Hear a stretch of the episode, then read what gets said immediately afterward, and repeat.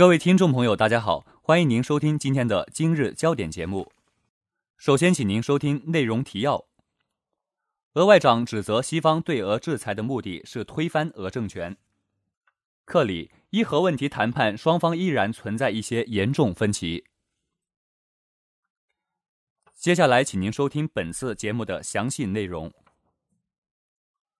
新华网消息，俄罗斯外交部长拉夫罗拉二十二号表示，西方对俄制裁的最终目的是推翻俄罗斯现政权，西方对此甚至毫不隐瞒。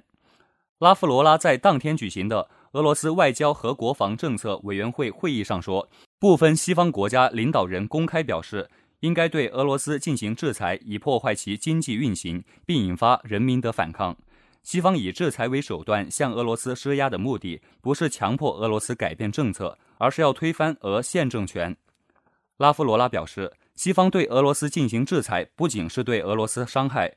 而且也不利于西方，这种制裁还会破坏当今世界经济关系赖以正常的运行的原则和制度，从而影响整个世界经济的发展。拉夫罗拉指出，俄罗斯并不拒绝同欧洲开展合作，但在当前条件下，欧洲进行正常的贸易关系已经不可能。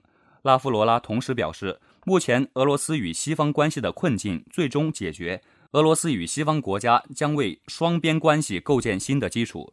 俄罗斯有意与欧盟共同开启构建亚欧经济联盟与欧盟自由贸易区的谈判。今年年底，乌克兰危机爆发以来，西方国家指责俄罗斯对乌克兰东部民间武装提供军事、经济等支持，而对俄罗斯进行了多轮制裁，由此引发俄关系持续恶化。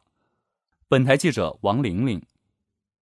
克里伊核问题谈判双方依然存在一些严重分歧。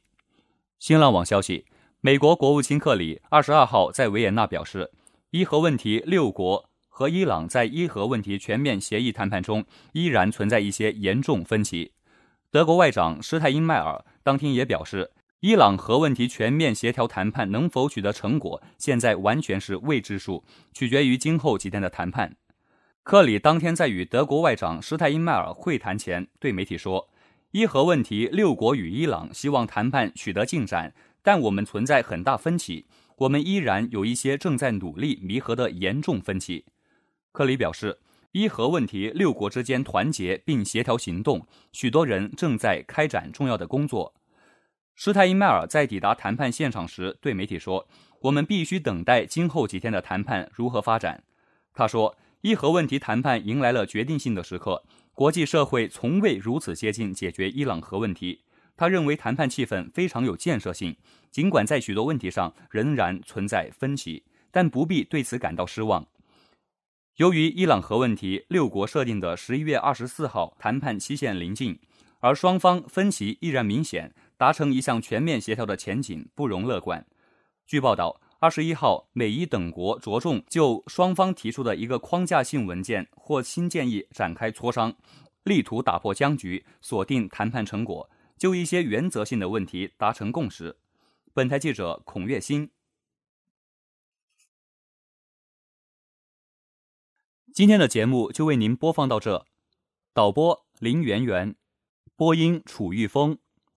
接下来，请您收听本台的其他节目。